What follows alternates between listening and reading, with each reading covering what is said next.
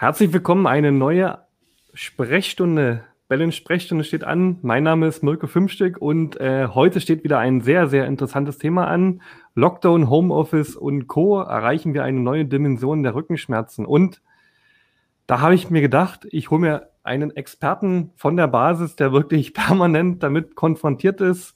Und der eine oder andere von euch, der kennt den vielleicht schon, der war schon äh, mal beim Balance Rücken Online Summit mit. Äh Dank für die Einladung. Ich hoffe, ich bin genauso gut zu hören, auch wenn ich nicht so eine wunderschöne Mikrofonapparatur besitze, aber der ja. Ton scheint zu klappen. Auf jeden Fall habe ich Bild. Sehr gut. Wir haben das auch. Da ist wunderbar. Ich bin bereit. Ihr konntet das ja jetzt nicht live nachverfolgen. Wir haben jetzt beide so ein bisschen geschwitzt mit der Technik, aber wir haben das jetzt für euch hinbekommen. Ja, zwei Minuten über der Zeit ist mehr, als man von einem Orthopäden erwarten darf. okay, super.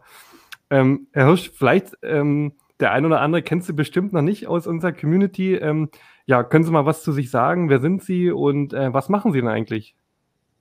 Ja, mache ich gerne. Ähm, ich äh, komme aus, aus der Region Potsdam-Berlin. Wir haben hier ähm, zwei größere orthopädische Praxen und noch ein paar andere Sachen, die sich im Schwerpunkt damit beschäftigen, halt eben ähm, Bewegungsstörungen und äh, orthopädische äh, Schmerzsyndrome zu behandeln. Ähm, und ähm, das machen wir jetzt schon seit ein paar Jahren. Ursprünglich bin ich eigentlich eher ein orthopädischer ähm, Kliniker gewesen, also so hm. aus dem Bereich operative Orthopädie. Aber seitdem ich in der Praxis bin oder seitdem ich ähm, in der eigenen Verantwortung sozusagen auch für meine Patienten selbst verantwortlich bin, musste ich feststellen, dass doch die äh, meisten Menschen doch immer wiederkehrende Beschwerden haben, so mit dem Bewegungsapparat im Sinne von Muskelproblemen, Haltungsstörungen, Verspannungen, Stichwort auch myofasziale äh, Schmerzsyndrome. Und da kommt man mit dem Operieren nicht so weit. Und da war es notgedrungen notwendig, sich neue Wege zu erschließen.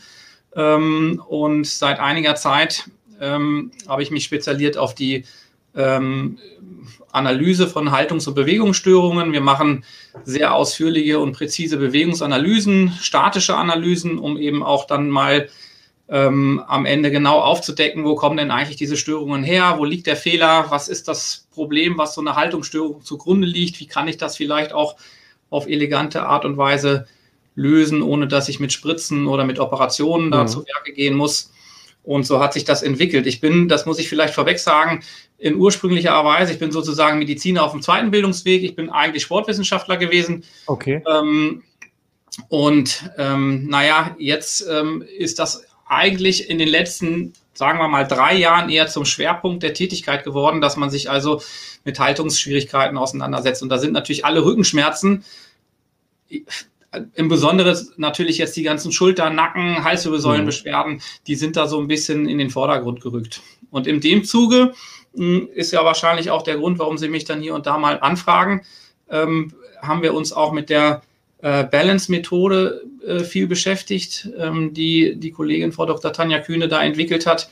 Mhm. Sind auch sehr dankbar, dass diese Methode Einklang gefunden hat in viele von unseren Therapien und ähm, freuen uns eigentlich, dass wir das ähm, so gefunden haben, dass wir das anwenden können und haben auch eine extrem ähm, gute Resonanz darauf, muss man sagen. Ja, okay.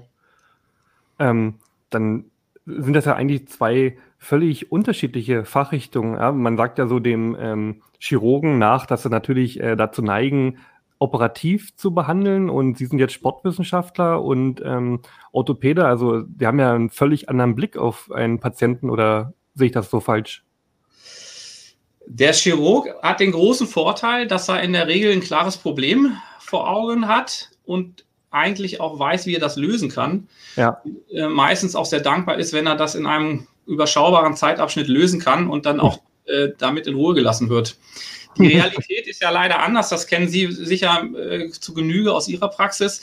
Ähm, die meisten Beschwerden, die die Patienten haben, lassen sich nicht übers Wochenende lösen und auch nicht durch mal eben ja. eine schnelle OP oder eine, weiß ich nicht, Spritze oder Schmerztablette, sondern das sind eben über ähm, längere Zeit häufig entstandene Fehler, Fehler mhm. in unserer Haltung, Fehler im Bewegungsapparat, ähm, im schlimmsten Falle natürlich auch irgendwo Verschleiß, der mit entsteht. Ähm, aber es ist jetzt zumindest in meiner rückwirkenden Erfahrung so, dass sie im Grunde genommen diese Probleme nicht lösen können ohne die Hilfe des Patienten selber. Also wer sich nicht selber weiß zu helfen, der kann auf Dauer auch wirklich vom Arzt, ähm, glaube ich, ähm, wenig Hilfe erwarten. Und dafür brauchen wir Methoden, die mhm. den Patienten mit ins Boot holen, die der Patient versteht, die er auch selber durchführen kann. Gerne natürlich unterstützt durch physiotherapeutische äh, Anwendungen oder ähnliches, auch durch meinetwegen gezielte orthopädische Therapien. Aber es braucht ganz dringend ähm, eine Art Hilfe zur Selbsthilfe. Mhm. Und äh, je präziser die ist, je genauer die im Grunde genommen an, auf dem Punkt gebracht wirkt und je einfacher die am Ende durch den Patienten auch ähm, zu absolvieren ist, desto wirksamer ist das. Wenn wir den Patienten überfordern mit einer Vielzahl von Therapieoptionen und mit einem vielleicht ausgeklügelten Trainingsprogramm, wo er täglich anderthalb Stunden mit beschäftigt ist, dann wird das nie wirklich funktionieren. Das heißt, funktionieren und praktikabel im Sinne, wir helfen dem Patienten tatsächlich schmerzfrei zu werden, ja. ähm, wird es nur sein, wenn wir eine überschaubare Lösung haben, wenn wir eine praktikable Lösung haben, wenn wir etwas haben, was der Patient versteht und anwenden kann. Und ähm, so einfach sich das anhört, da gab es ja bislang aus meiner Sicht tatsächlich ähm, nicht besonders viel. Und ähm, gerade in, in der Rückentherapie ähm, ist dann diese äh, von äh, Frau Kühne entwickelte Balance-Methode tatsächlich eine große Hilfe. Hm. Sehen das Sie wahrscheinlich ja. ähnlich, können Sie aus der Praxis wahrscheinlich noch besser berichten ja. als ich, weil Sie ja, glaube ich, damit schon sogar länger arbeiten. Da sprechen wir ja auch ähm, um den Schwerpunkt Compliance beim Patienten oder beim Kunden. Ich hatte mal auf einem Therapiekongress, auf der Therapiemesse in Leipzig ähm, bei einem Symposium gesprochen und da waren die Vorredner vor mir und da ging es halt immer so sehr stark um den Therapieerfolg und das war halt immer so aus Therapeutensicht gedacht und ähm, ich hatte dann ähm, bei meinem Vortrag, der eher so aus Patientensicht gedacht war, ähm, einfach auch die Metapher gesagt, du musst ja einen Seemann nicht beibringen, ein Schiff zu steuern, sondern die Liebe am Meer zu haben. Ja, trifft es vielleicht sinnbildlich. Also ich muss ja den Patienten auch mitnehmen. Und natürlich ist es auch auf der anderen Seite der Medaille, kommen ja auch die Patienten oft, legen sie auf die Behandlungsliege, lieber Therapeut, jetzt mach mal. Das ist ja bei Ihnen sicherlich das Gleiche, oder? Das, da, da, mit, mit diesem Anspruch kommt natürlich der ein oder andere Patient vielleicht auch mal zurecht, dass man sagt, man will jetzt endlich mal Hilfe haben. Man möchte jetzt, ja, dass die Schmerzen einfach nur aufhören und man, man möchte geholfen haben. Aber man muss natürlich realistisch bleiben. In meinem Feld ist das jetzt so, dass wir natürlich mit dieser Spezialisierung auch ein bisschen ein Alleinstellungsmerkmal haben, so dass wir eben auch viele Patienten haben, die gezielt zu uns kommen. Und das erste, was ich versuche, ist dem Patienten klarzumachen, dass es einfach nur gemeinsam geht. Mhm. Und das ist, dass man sich davon verabschieden muss, dass eine passive Behandlung auf Dauer erfolgreich ist. Also Sie können über Jahre gesehen sich regelmäßig zum Physiotherapeuten begeben, aber das wird die Situation nicht grundlegend verbessern. Und es gibt ja hinreichend eigentlich Erkenntnisse aus äh, wissenschaftlichen Studien, die zeigen, je höher der Bedarf an physiotherapeutischen Maßnahmen ist, desto höher ist die Rate der Chronifizierung an Schmerzsyndromen. Okay. Das heißt, das korreliert ein Stück weit miteinander. Je mehr Physiotherapie ich in Anspruch nehme, desto kränker werde ich, möchte ich jetzt nicht so in dem Sinne sagen, dann hört sich das so an, als machen die Physiotherapeuten die Krankheit, das natürlich nicht. Aber ähm, es gibt eine gewisse, sage ich mal, äh, einen gewissen Zusammenhang zwischen der Häufigkeit, äh, wie häufig ich Physiotherapie brauche und wie stark dann sozusagen mein Risiko ist, eben an so chronischen Schmerzproblemen mhm. am Ende zu leiden. Und ähm, man kann nicht von jedem Patienten erwarten, dass er die Zeit findet und dass er irgendwie auch letztendlich die Technik und auch ähm, das ja. Wissen hat, äh, was er genau machen muss und in welchem Umfang. Aber man, man muss ihn anleiten. Äh, und ich glaube, da liegt schon ein Geheimnis in einer guten Therapie, dass man halt einfach die Mittel zur Verfügung stellt, aber die Mittel auch gut anleitet. Mhm. Aber dann muss der Patient auch ein Stück weit eigenverantwortlich ähm, da mitmachen und das geht natürlich nur, wenn Sie ihn ins Boot holen, wenn er das verstanden hat. Also diese Haltungsanalysen, die wir machen, diese ähm, Analysen der Statik, äh, auch der Bewegung, der Bewegungsabläufe, die dienen im Grunde genommen zwei Zwecken. Wir bekommen selber einmal einen guten Überblick darüber, welche Störungs Situation besteht, welche äh, Störfelder oder welche Probleme äh, wir konkret behandeln müssen. Vielleicht auch so ein bisschen in der Priorität, weil häufig sind das ja Verkettungen und viele Störungen auf einmal, ja, gerade mhm. wenn die längere Zeit bestehen. Das heißt, man kann sich auch so ein bisschen orientieren, in welcher Reihenfolge will man denn so eine Behandlung jetzt ähm, vielleicht planen. Aber auf, an der anderen Seite habe ich für mich festgestellt, dass es ganz wichtig ist, dass wir den, den, den Patienten selber so ein bisschen zum Experten ausbilden. Ja. Das heißt, anhand unserer Analysen kann er erstmalig eigentlich für sich selber auch erkennen, was ist das eigentlich für ein Problem mit meinem Rücken? Wie schief ist der eigentlich und wie hoch ist denn der Winkel, wie mein äh, Rücken oder die Kopfposition von dem abweicht, wie es eigentlich sein sollte? Und wenn man ihm dann das auch noch ein bisschen erklärt und die meisten Patienten verstehen das tatsächlich ganz gut, ja. ähm, dass bestimmte Hebelgesetze, bestimmte ähm, Funktionsgruppen in der Muskulatur einfach nicht gut funktionieren können, wenn einfach das Grundgerüst nicht stimmt, wenn die Basis nicht stimmt, wenn die Balance nicht stimmt, wenn die Statik äh, total ähm, aus, sage ich mal, aus dem Ruder gelaufen ist, ähm, dann verstehen die auch, wo die Schmerzen herkommen. Und das ist wichtig, denn immer noch ist es so, dass viele Patienten das Gefühl haben, die Bandscheibe ist das Problem. Mhm. Die Bandscheibe macht den Schmerz und der Bandscheibenvorfall ist halt schicksalhaft vom Himmel gefallen und Arthrose habe ich sowieso, weil das ist ja immer das Erste, was man hört, wenn man zum Orthopäde kommt. Sie haben Arthrose. Äh, ne? Und mein Vater da muss man Opa, einfach, glaube ich, auch so ein bisschen aufklären. Mein Vater und mein Opa, die hatten auch schon Arthrose.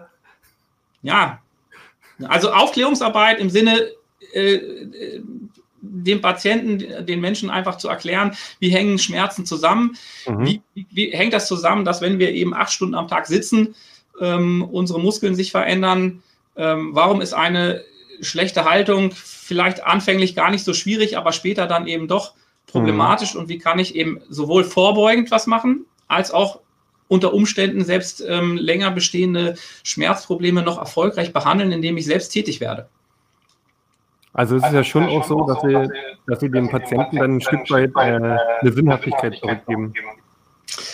Das geht tatsächlich sogar überraschend schnell. Also ich wundere mich selber immer wieder, wenn ich Patienten habe, die Sie kommen ja auch mit Akten. Ja? Da haben Sie äh, haufenweise Arztberichte aus ähm, namhaften Kliniken und Schmerzkliniken und äh, wochenlang stationären Aufenthalten, chronisches Schmerzsyndrom, myofasziales Schmerzsyndrom, ähm, und wie schnell eigentlich unter einer äh, kompetenten Anleitung, wenn man die Patienten dazu überreden kann oder irgendwie ins Boot holen kann, selber was zu machen. Und dann kommt es natürlich letztendlich darauf an, dass das kontinuierlich ist, dass das regelmäßig ist und dass es die richtigen Sachen sind, die gemacht werden.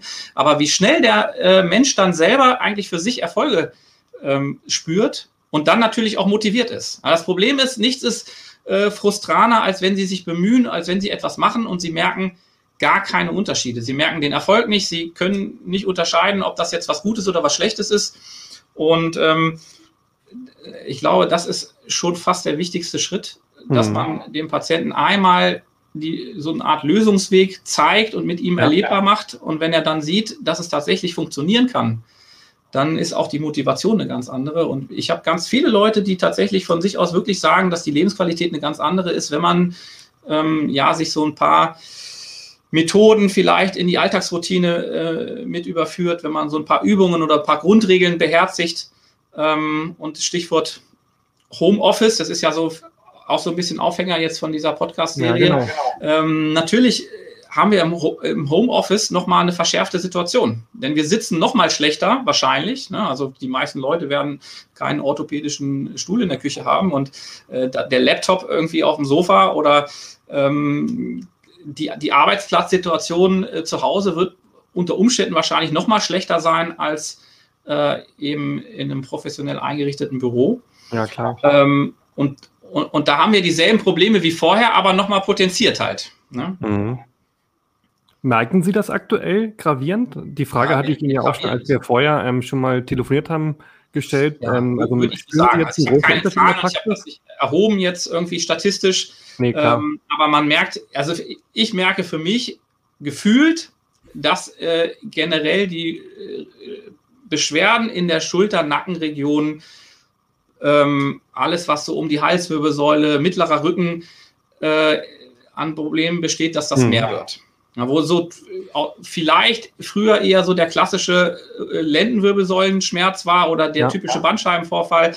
Da würde ich sagen, da sind wir heute eher mit den ganzen muskulären Störungen durch halt eben Verspannungen, durch äh, falsche Haltungen, durch ich führe das einfach mal zurück auf, auf Computerarbeitsplätze, auf unsere eingeschränkte Mobilität. Würden Sie sagen, dass die Psyche dabei auch im Wesentlichen ja eher äh, Bahn, Auto im Zweifelsfall noch Fahrrad, aber ja. alle Sachen sind da nicht besonders äh, rückenschonend. Ähm, und dann das äh, natürlich eher ins Sitzen verlagerte Arbeitspensum.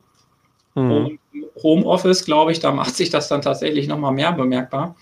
Ähm, vielleicht hat man zusätzlich noch weniger ähm, Ablenkung, um mal eben den Arbeitsplatz zu verlassen. Ähm, die Gründe dafür sind vielleicht vielfältig, aber der, den, den Unterschied jetzt in den letzten Wochen, Monaten, äh, dass solche Beschwerden eher zunehmen, der ist auf jeden Fall da. Das berichten die Patienten ja auch, wenn sie in die Praxis kommen, dass sie sagen, ja, es fehlt halt auch ein bisschen der Ausgleichssport, Fitnesssport mhm. sind so, man äh, igelt sich sowieso ein bisschen zu Hause ein, die Kontakte fallen ein bisschen weg, dadurch vielleicht auch ähm, irgendwie die Bewegungsgruppen oder Sportgruppen, Sportvereine. Teilweise waren ja sogar ähm, Reha-Sport und ähm, Reha-Zentren geschlossen. Ja? Ja. Und dann fehlt den Leuten äh, die Bewegung. Und zusätzlich zu den anderen Sachen, die wir jetzt gerade schon genannt haben, ist das dann, glaube ich, eine explosive Mischung und ähm, die Beschwerden werden stärker. Hm. Okay. Häufiger und stärker. Okay. Ich hatte vor einiger Zeit ein äh, Review gelesen ähm, von einem Sport Sportarztekongress. Dort war auch der Professor Dr. Grönemeyer, der ja auch ein äh, Rückenkompetenzzentrum, glaube ich, leitet, ähm, mit dabei. Und er meinte, dass von zehn Patienten, die mit Rückenschmerzen zu ihm kommen, er oftmals acht konservativ behandeln kann und nur zwei unter einem bildgebenden Verfahren solche degenerative Veränderungen an der Bandscheibe zum Beispiel bestehen, ähm, dass er dann halt operativ tätig werden muss. Wie würden Sie das einschätzen? Ist das kann man das schon so, so pauschal sagen oder sehen Sie das anders oder ich weiß nicht, ob man das pauschal äh, so sagen kann, aber im Großen und Ganzen sehe ich das mindestens genauso. Ich würde es sogar noch in meinem Fall tatsächlich ähm, ist die Zahl wahrscheinlich nicht acht von zehn, äh, sondern 90 von 100 und noch mehr. Okay, wow. Ähm, äh, letztendlich, also wo ich vielleicht, also ich weiß nicht, wie er es genau formuliert hat, aber wie ich es einschätzen würde oder vielleicht dem, was Sie sagen, ein Stück weit widersprechen würde, wenn man radiologische oder bildgebende Untersuchungen macht von der Wirbelsäule, werden Sie in 90 Prozent der Fälle auch ein Korrelat finden. Sie finden mhm. Vorwölbungen in den Bandscheiben, Sie finden Veränderungen an den äh, Gelenken oder an der Knochenstruktur. Ähm, das lässt sich aus meiner Sicht überhaupt nicht vermeiden, wenn Sie jemanden durchs MRT schieben, der älter als 35 Jahre ist. Ähm, die Frage, die man sich wirklich dann aber stellen muss, sind diese Veränderungen, die ich bildmorphologisch sehe, haben die überhaupt eine tiefere Relevanz zu meinem Beschwerdebild?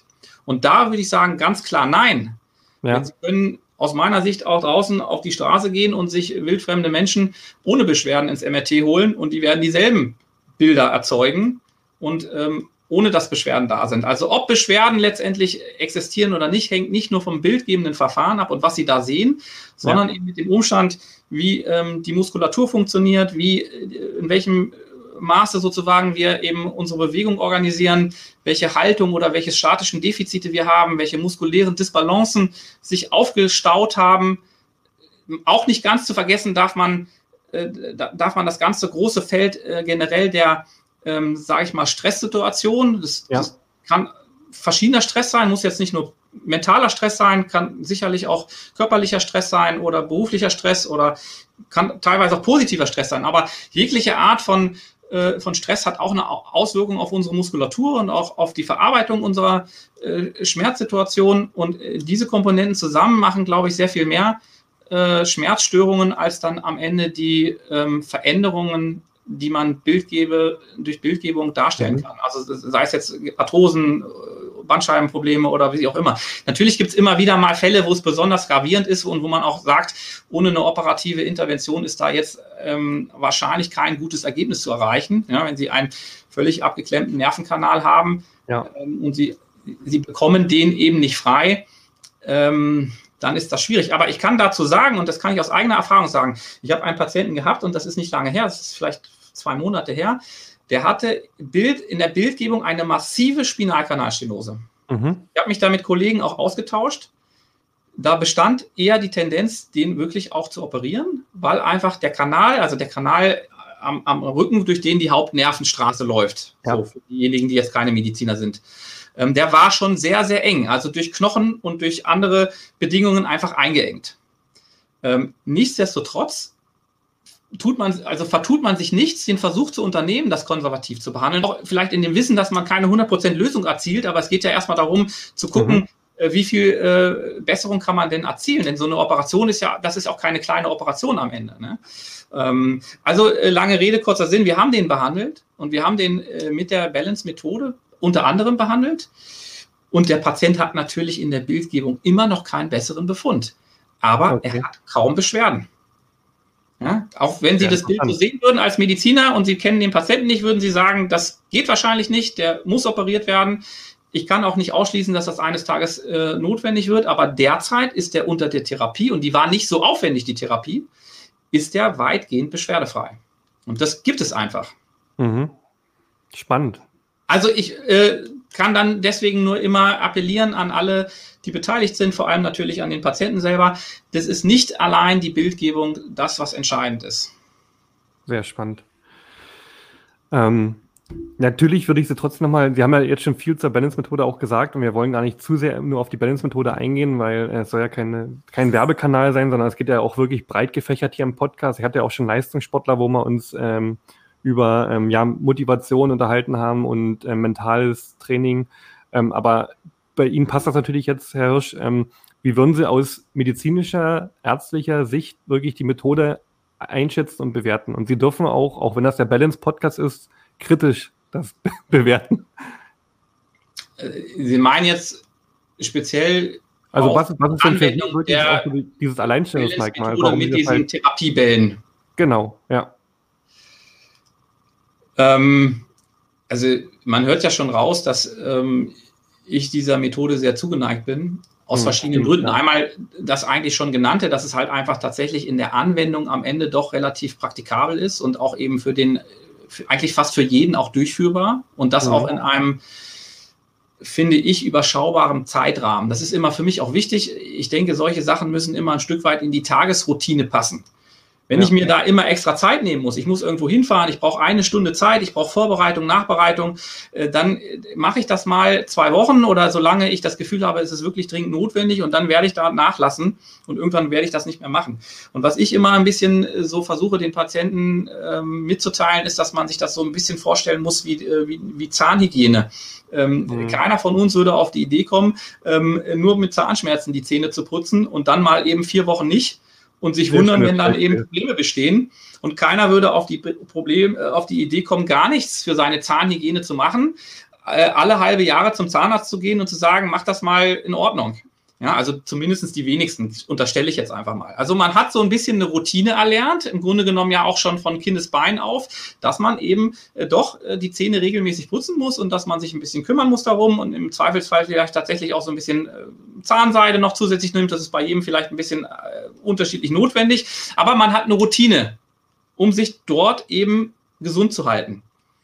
Und so ähnlich ist das mit dem Rücken auch. Der Rücken ist auch nicht automatisch ein Organ, was äh, selbstverständlich und äh, von Naturgesetz aus gegeben immer gesund bleibt. Mhm. Und ein bisschen Routine, um den Rücken zu pflegen und um für den Rücken was zu machen, ist sinnvoll.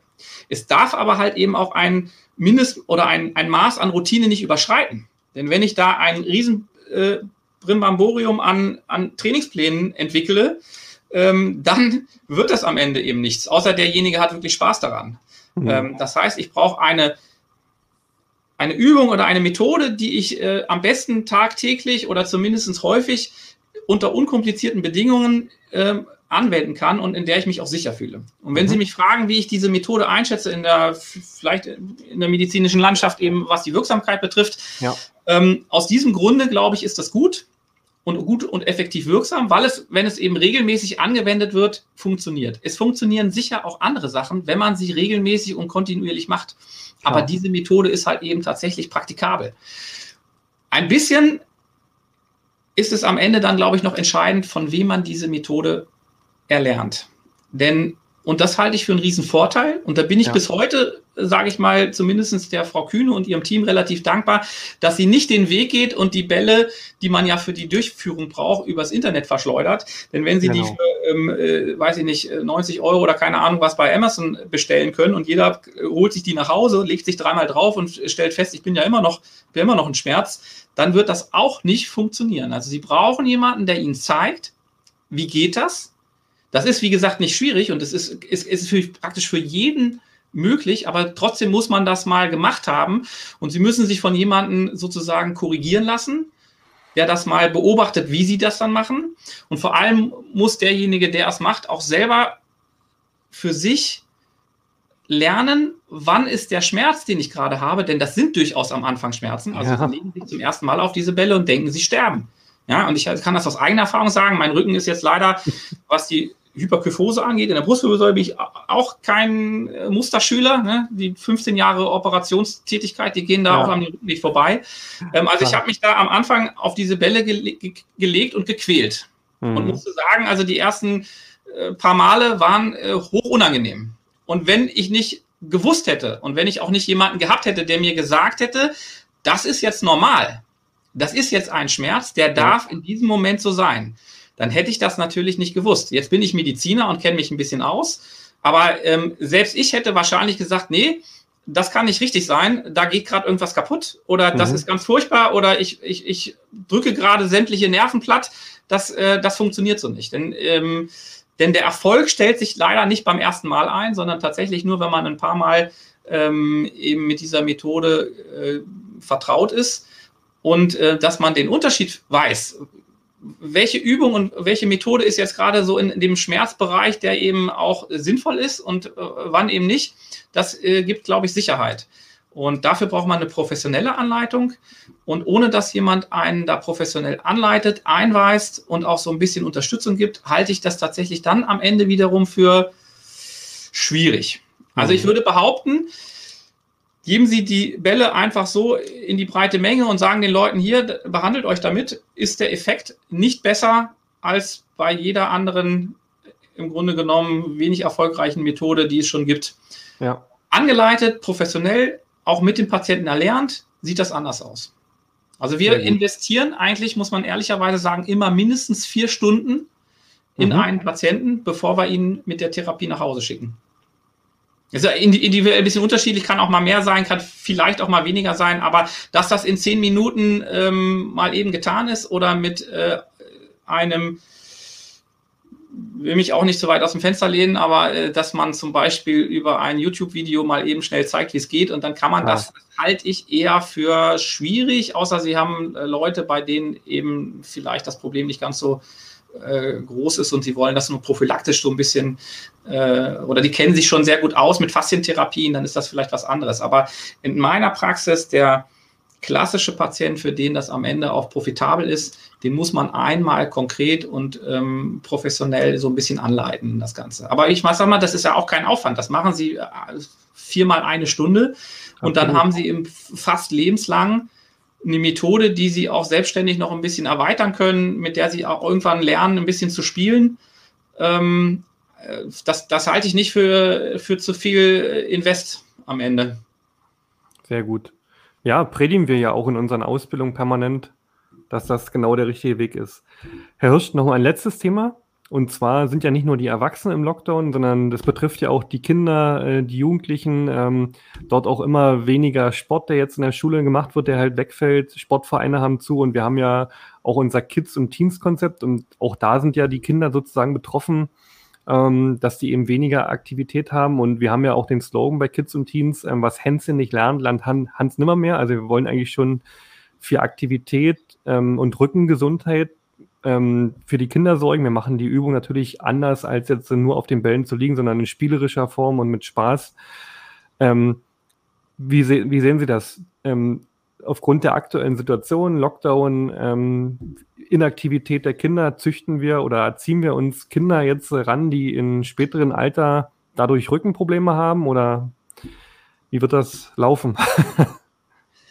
das weiß ich nicht genau. Also das glaube ich, ich sehe das nicht so, so Sie doch mal einen Blick in die dass wir da eine Generation von Kindern haben, die völlig ähm, vernachlässigt und mit äh, Problemen fürs Leben gekennzeichnet sind.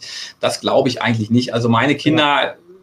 bislang, äh, will nicht sagen, sie freuen sich, aber sie sind nicht immer äh, zu Tode betrübt, wenn die Schule äh, nicht stattfindet. Und ähm, ich meine, Bewegungsausgleich, Bewegungsmöglichkeiten sollten Kinder ähm, sowieso haben und das ist nicht nur von der Schule abhängig, denke ich, oder vom Sportverein. Ja. Jetzt bin ich allerdings tatsächlich niemand, der jetzt irgendwie auf kleinere Kinder spezialisiert ist. Wir haben dieses äh, Kids-Programm äh, mit der Balance-Methode selber noch nicht im Programm. Es ist auch ein bisschen so bei mir, dass ich eigentlich, da habe ich vielleicht ein Luxusproblem. Ich habe jetzt ganz, ganz, ganz, ganz wenig kleine Patienten, die mhm, okay. unter Aktivitätsmangel leiden. Denn dadurch, dass wir ja sehr viel äh, professionellen Sport äh, betreuen und auch das äh, hier diverse ähm, sozusagen äh, Sportschulen haben und den Olympiakader und so. Also ich habe eigentlich eher äh, jüngere Patienten, die zu viel Sport machen okay. für ihr Alter und die im Grunde genommen ähm, eher das Gegenteil haben, dass sie eben für ihr junges Alter einfach schon viel zu viel Belastung bekommen. Mhm. Ähm, auch da kann das aber natürlich äh, theoretisch eine Möglichkeit sein, eben mitzubehandeln. Ähm, aber meine Erfahrung auf der, mit der Anwendung dieser Methode bei Kindern ist tatsächlich bislang äh, gering. Also von daher, ich kann, ich kann aus dem privaten Bereich sagen, meine Kinder kennen das. Mhm. Ähm, also ich habe zwei Jungs und die äh, kennen die Bälle sehr gut und die wissen, äh, dass sie sich auf den Bällen rollen müssen und wie sie es machen. Die äh, behandeln ihre Füße damit zum Beispiel. Die haben so ein bisschen Plattfüße.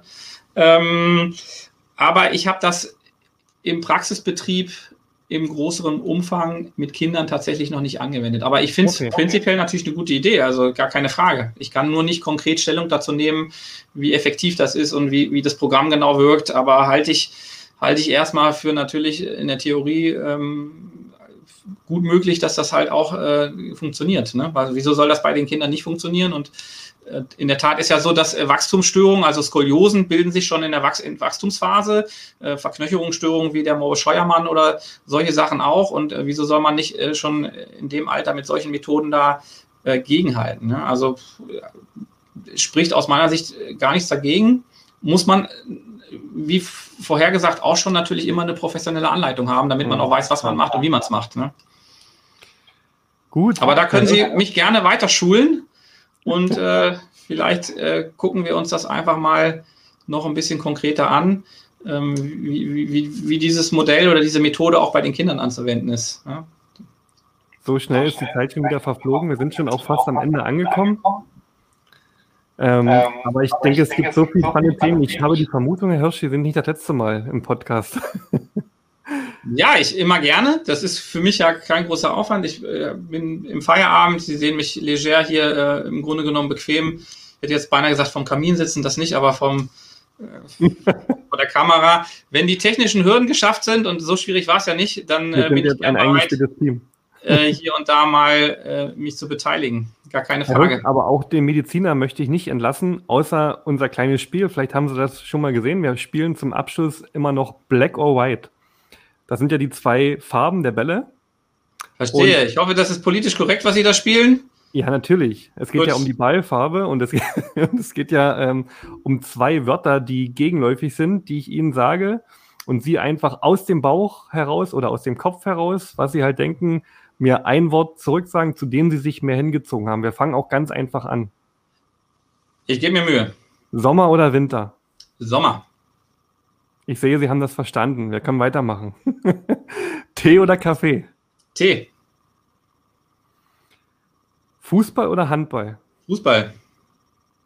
Spielen Sie selber Fußball? Bin zu alt. Okay. Frühsport oder Abendsportler? Beides. Tatsächlich. Also alles nur nicht mittags, ja? Mittags bin ich platt, morgens bin ich fit, abends bin ich fit. Dazwischen geht nichts. Rad zur Arbeit oder Auto zur Arbeit? Ich sage natürlich Rad zur Arbeit, aber ich muss gestehen, dass ich beides habe. Ich habe ja äh, zwei unterschiedliche Arbeitswege äh, in der Regel, also weil eben auch unterschiedliche Praxen. Die eine Praxis ist tatsächlich äh, radtechnisch wäre das schon eine gute Leistung, dahin zu kommen. Aber ansonsten gerne Rad, wenn es äh, machbar ist. Also die, die Praxis in Potsdam ist, ist, ist gut zu erreichen mit dem Fahrrad, bei der anderen wird es wirklich schwer. Potsdam hat schöne Seen, habe ich gehört. Sehr schön. Aber leider auch Brücken. falsche Wir Brücke, falsche Tageszeit und Sie müssen mit dem Rad fahren. Ein paar Fragen habe ich noch für Sie. Körper, Körpergefühl oder Messinstrument? Ah, oh, da erwischen Sie mich jetzt natürlich. Ganz, ganz schwierig. Ich, vom Bauchgefühl hätte ich gesagt äh, Körpergefühl, aber ich bin natürlich ein Verfechter von Messinstrumenten, sonst wäre ich mit meiner gerätegestützten Bewegungs- und statodynamischen Wirbelsäulenanalyse natürlich schlecht aufgestellt. Ähm, ich sag mal dazwischen, ja, also die Verbindung von beiden, ja. Mhm. Okay. Lass ich gelten. Danke. Kopf, Kopfentscheidung oder Bauchentscheidung? Bauch, immer Bauch, furchtbar. Kann ich niemandem empfehlen.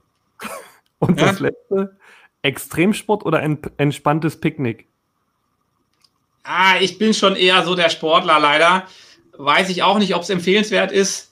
Ich rate allen Menschen, egal in welcher Form, zum Entspannten. Äh, ob es für mich zutrifft, äh, sei mal dahingestellt. Müssen andere entscheiden. Aber äh, der klassische Picknicker bin ich wahrscheinlich nicht. Sehr gut, Herr Hirsch. Wir sind am Ende angekommen. Ähm, wenn sich jemand, wir haben auch öfters Patienten oder ähm, Kunden, die sich interessieren oder nach Hilfe suchen, mit ihm in Kontakt treten möchte oder irgendein Therapeut eine Frage hat, wie kann man sie erreichen? Wie kann man sich mit ihm verknüpfen? Sind sie auf irgendwelchen sozialen Medien? Also in der Tat haben wir so ein bisschen Instagram, Facebook und so Zeug, aber ähm, äh, manchmal scheitert es auch an der Zeit. Mhm. Ähm, tatsächlich das Einfachste wird sein, eine E-Mail schreiben, anrufen. Okay. Ähm, wer sich erkundigen will, wer mal reinschnuppern will, kann einfach mal auch auf der Webpage vorbeischauen. Da stellen wir eigentlich alles vor, was wir so ein bisschen im Leistungsspektrum haben, was vielleicht so über, äh, über das normale Maß hinausgeht. Auch, auch die Balance-Methode wird ein bisschen präsentiert. Also wer da Interesse hat, findet auch äh, Ansprechpartner, auch eine Telefonnummer oder eine E-Mail. Ähm, www.medical-balance.com da findet man eigentlich alle unsere Praxen und auch das, was wir so anbieten. Und jeder, der mal ein bisschen querlesen will, vielleicht auch was zum Thema. Wir machen auch Blogbeiträge. Im Übrigen äh, Thema Homeoffice, Rückenschmerz gab es auch einen Blogbeitrag vor ein paar Wochen. Und gerade alles das, was mit Rücken zu tun hat, also so äh, Haltungsanalysen, äh, solche Geschichten, mhm. das kann man bei uns ganz schön nachlesen eigentlich. Sehr gut. Dann danke ich Ihnen recht herzlich für die Zeit und wünsche Ihnen noch eine schöne Woche. Genauso wie euch, liebe Zuhörer. Schöne Woche. Ähm, wer uns auf Spotify hört, darf uns gerne folgen. Wer auf Apple, Podcast unterwegs ist, freuen wir uns natürlich auch über eine 5-Sterne-Bewertung. Da gibt es schon einige. Und dann bis zum nächsten Mal. Dankeschön, Herr Hirsch. Ja, vielen Dank äh, für die Einladung. Ich finde das Konzept äh, wirklich gelungen. Es hat mir Spaß gemacht und äh, ja, gerne weiter so. Dankeschön. Ja.